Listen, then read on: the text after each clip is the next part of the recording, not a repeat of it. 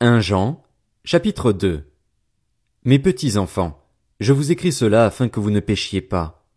Mais si quelqu'un a péché, nous avons un défenseur auprès du Père, Jésus-Christ le juste. Il est lui-même la victime expiatoire pour nos péchés, et non seulement pour les nôtres, mais aussi pour ceux du monde entier. Si nous gardons les commandements de Christ, nous savons par là que nous l'avons connu. Celui qui prétend l'avoir connu alors qu'il ne garde pas ses commandements est un menteur, et la vérité n'est pas en lui.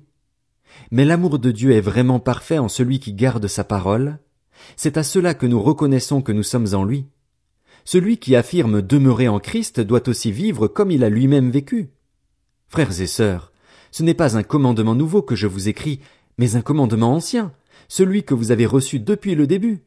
Ce commandement ancien, c'est la parole que vous avez entendue dès le commencement. Toutefois, c'est aussi un commandement nouveau que je vous écris, sa nouveauté se vérifie en lui et en vous, car les ténèbres se dissipent et la vraie lumière brille déjà. Celui qui prétend être dans la lumière tout en détestant son frère est encore dans les ténèbres. Celui qui aime son frère reste dans la lumière, et il n'y a en lui rien qui puisse le faire trébucher. En revanche, celui qui déteste son frère est dans les ténèbres. Il marche dans les ténèbres, sans savoir où il va, parce que les ténèbres ont aveuglé ses yeux. Je vous écris, petits enfants, parce que vos péchés vous sont pardonnés à cause de son nom.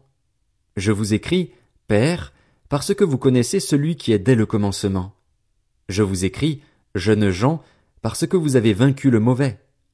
Je vous écris, petits enfants, parce que vous connaissez le Père. Je vous ai écrit, Père, parce que vous connaissez celui qui est dès le commencement. Je vous ai écrit, jeunes gens, parce que vous êtes forts, que la parole de Dieu demeure en vous et que vous avez vaincu le mauvais. N'aimez pas le monde ni ce qui est dans le monde. Si quelqu'un aime le monde, l'amour du Père n'est pas en lui. En effet, tout ce qui est dans le monde, la convoitise qui est dans l'homme, la convoitise des yeux et l'orgueil dû aux richesses, vient non du Père, mais du monde. Or le monde passe, sa convoitise aussi, mais celui qui fait la volonté de Dieu demeure éternellement. Petits enfants, c'est la dernière heure vous avez appris que l'Antichrist vient. Or, déjà maintenant, il y a plusieurs Antichrists.